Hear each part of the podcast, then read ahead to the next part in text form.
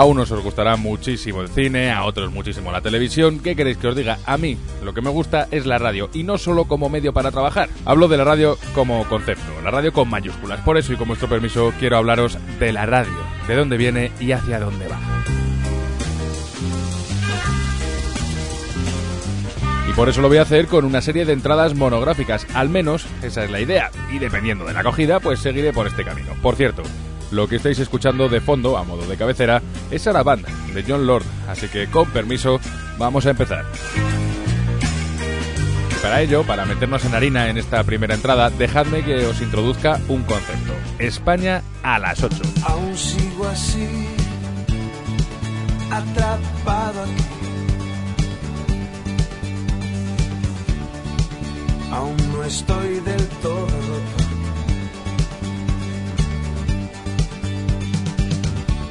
Esto que estamos escuchando es Eladio y los seres queridos y su España a las 8. Y es que durante años, en las mañanas de Radio Nacional, no en el programa actual, en las mañanas como concepto, encontrábamos un formato extraño, una especie de cajón desastre que se conocía como Las Españas. Yo sigo aquí en España a las ocho. Por allí han pasado clásicos como Julio César Iglesias, como Carlos Herrera, Señoras, señores, me alegro, buenos días. como Juan Pablo Colmenarejo, hoy en Cope, y muchos más. Ha sido durante años el buque insignia de los informativos matinales y, de hecho, en la casa se sigue conociendo a los turnos de noche como los de las Españas. Todos querían sonar en España a las 8. Radio Nacional de España. España a las 8. España a las 8. Radio Nacional.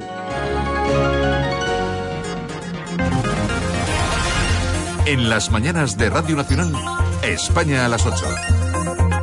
Con Alfredo Menéndez.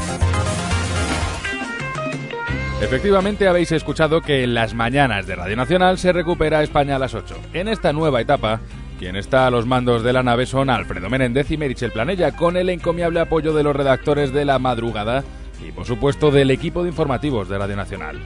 La estructura es un informativo a dos voces en el que los locutores se reparten la información, conectan con las emisoras territoriales y, claro, también con las corresponsalías, pero, y aquí es donde viene el asunto, España a las 8 siempre ha sido así, es el concepto que tenemos ahora de España a las 8.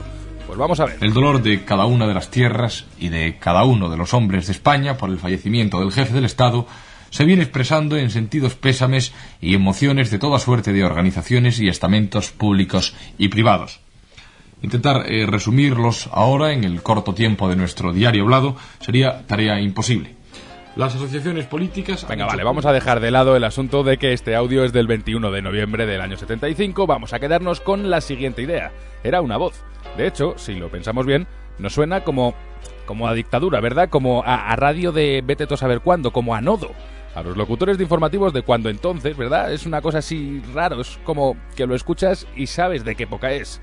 En cualquier caso, sin embargo, si vamos avanzando, encontramos una de las señas de identidad de este formato. Vamos a pasar la conexión desde este estudio 212 a nuestro estudio internacional. Adelante, conexión múltiple y simultánea con los corresponsales permanentes en el extranjero. Nuestros corresponsales en el extranjero nos ofrecen ahora más información del eco que la noticia del fallecimiento de Franco sigue teniendo en el mundo. La prensa alemana federal y de Berlín Oeste realiza hoy un despliegue inusitado para informar de la muerte del jefe del Estado español, Francisco Franco. En cuanto a la prensa de Londres, yo puedo decir que en casi cuatro años que llevo eh, viviendo en este país, nunca había visto en la sección llamada de necrológicas una biografía tan extensa de ningún personaje nacional o extranjero como las que se publican del jefe del Estado español. Eh, tengo que estar de acuerdo desde Estados Unidos con la opinión que nos expresaba ahora nuestro compañero de Londres, en el sentido de que quizás en Norteamérica, en muchos años, yo no lo he conocido nunca,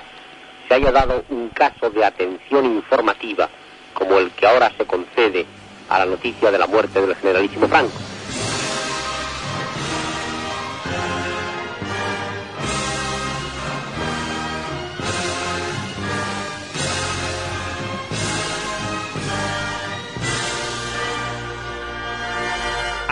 Eso es, la rueda de corresponsales. Esto sí que es una seña de la radio pública y el ejemplo en un día como el día posterior a la muerte de Franco, pues hacía una buena fotografía del avance que supuso esta rueda para la cual, según la propia Radio Televisión Española, pues hubo que fabricar el artilugio que permitiese hablar a todos los corresponsales y oírse al mismo tiempo. Lo hizo posible, según su propia página web, Marcelino Laza, y fue la dedicación de los técnicos Pepe Salgado y Fernando López, Ángel Sánchez y Jorge Muñoz quienes lo posibilitaron e hicieron que todo funcionase a la perfección. Pero vamos a seguir. Evidentemente, buena parte del diario hablado, que ahora se inicia en la red de emisoras de Radio Nacional de España, va a estar ocupado por los acontecimientos que durante 37 horas encogieron el corazón del país y nos hicieron pasar el fin de semana pegados otra vez a los transistores. Tres meses después del 23F, salvadas naturalmente las diferencias, el asalto al Banco Central en Barcelona traía al recuerdo aquellas jornadas, aunque en esta ocasión el final de la increíble película pase por la intervención a tiros de los GEO en una impresionante operación que concluye con la liberación de todos los rehenes, la muerte de uno de los secuestradores y la detención según cifras oficiales, de los 10 asaltantes restantes. 1981, asalto al Banco Central de Barcelona. Durante el programa se informa sobre este acontecimiento. El gobierno, a través de Ignacio Aguirre Burrell, confirma la participación de la extrema derecha y desmiente la intervención de la Guardia Civil. Encontramos una voz, sin fondo musical. Y si avanzáis en el audio, comprobaréis que en esta época se opta no tanto por la simple información, sino por la contextualización. Son apreciaciones desde dentro, pero el asalto al central en Barcelona como noticia y como preocupación trascendió fronteras. Por eso ahora, a las 8 y 24, 7 y 24 en Canarias, abrimos conexión múltiple y simultánea con nuestros corresponsales en el extranjero para una rápida enumeración de reacciones. Comenzamos en París. Carlos Castillo, buenos días. Buenos días. París ha seguido al pie de la letra, paso a paso, la evolución de los acontecimientos. República Federal de Alemania, Bonn. Sí, aquí a los alemanes occidentales se les ha ofrecido información puntual a través de la radio y de la televisión, aunque en algunos casos, como en la primera cadena de la televisión, más que información, fue desinformación. Gracias, Jesús Martínez. Atención, Estados Unidos, adelante. Eh, aquí, convertida la noticia eh, en primera plana de todos los medios informativos, el asalto a la entidad bancaria barcelonesa fue condenado desde el primer momento y explícitamente por el Departamento de Estado. Y ahí está, de nuevo, la rueda, la rueda One More Time. Un momento, hablas de España a las 8, pero ¿y España a las 6? ¿Y España a las 7? Bien jugado. Bueno, realmente, pues si se ha recuperado España a las 8, pues todo apunta a que se acabarán recuperando, pero vaya usted a saber. En cualquier caso, en la actual temporada, lo que antes era España a las 6 y España a las 7, se, pues, se está siguiendo un patrón clásico, el patrón informativo, meramente informativo, aunque creo, eso sí, que se está siguiendo con ritmo, que es lo que se necesita a esas horas. Sin embargo, en la radio, como decía aquel, está todo inventado. ¿Sería posible, por ejemplo, que a esas horas sonase algo más entretenido o, por decirlo de algún otro modo, no tan informativo? Yo diría, yo diría que sí. Y de hecho, eso ya ha pasado. Hola, muy buenos días, soy Silvia Arlet. Esto es España a las 6.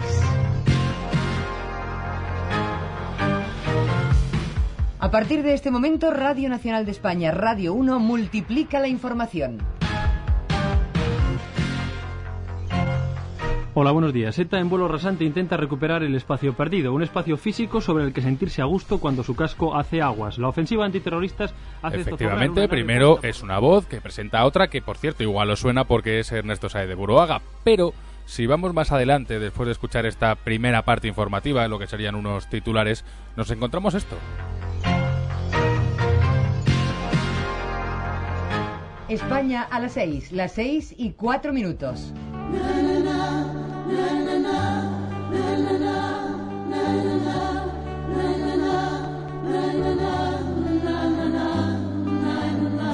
Las 6 y 6 minutos y medio.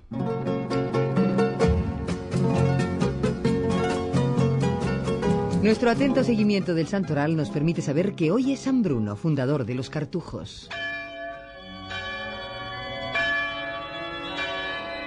Bruno, varón santo y sapientísimo, se desengañó del mundo a los 45 años de edad, aunque su porvenir parece sembrado de brillantes. Seis y nueve minutos y medio. Cuando se cumplen 20 años de la muerte del Che Guevara, la comisión de homenaje pide que se ponga su nombre a una calle de Madrid.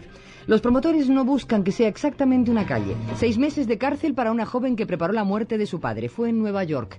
Una jovencita de 18 años admitió haber contratado a un compañero de clase para que matase a su padre. Y esto era en España a las 6, pero si vamos a España a las 7... Esto es Radio 1, esto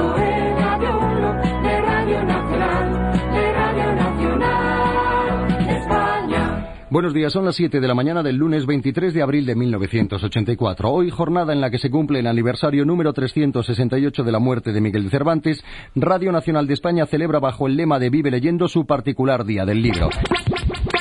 Estamos en España a las 7 y 12 minutos y estamos esperando sus llamadas telefónicas. estamos ahora en España a las 7 y 40 minutos, 8 menos 20 de la mañana. También una mañana más puntual a su cita llega nuestra agenda de espectáculos, un espacio que hoy ha realizado Blanca Aguirre y en el que usted, además de información y sugerencias, podrá encontrar una pizca de buen humor, algo que a esta hora de la mañana nos permitimos con la esperanza de provocar su sonrisa y con la pretensión de poder acompañarle y entretenerle.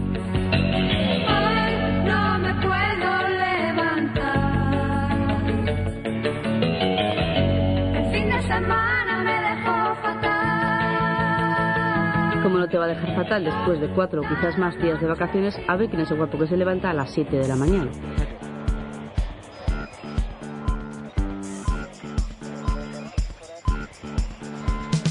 Aún sigo así.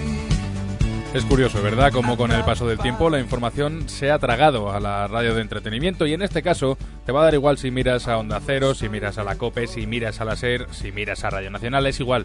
En cualquier caso, así es como ha evolucionado. ¿Qué queréis que os diga? Es cierto que ahora, pues por la mañana lo que suena, pongas lo que pongas, es información. Pero, y aquí va mi pregunta. ¿Es eso lo que buscáis a esta hora de la mañana? Lo que queréis es, no sé, algo más magazine, más entrevistas a músicos, más conexiones en directo, incluso, yo que sé, tal vez más contextualización a la hora de, la, de, de hacer información, a la hora de presentaros unos contenidos, pues eso, a las 6, a las 7 y a las 8 de la mañana. Yo sigo aquí en España a las 8. Dicho esto, creo que no me dejo nada más en el tintero, así que si tenéis algo que decir, algún comentario o alguna recomendación, ya sabéis dónde encontrarme. O bien aquí en la taberna o bien en arroba el tabernero. Antes de irme, muchas gracias por haberme aguantado, que han sido unos cuantos minutos. Y lo dicho, que para cuando queráis. Un saludo. Nos vemos.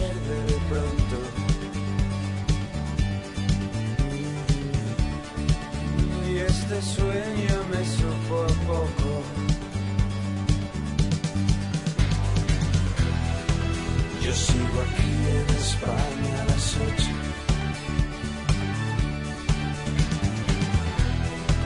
Yo sigo aquí en España a las ocho.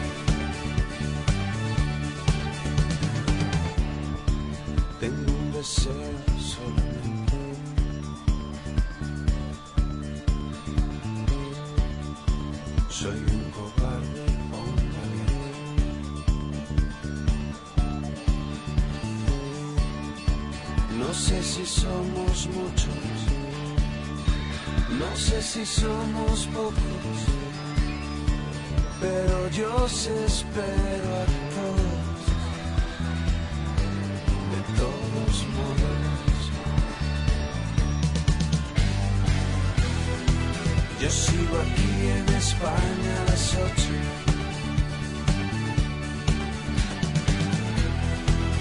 Sigo aquí en España a las ocho.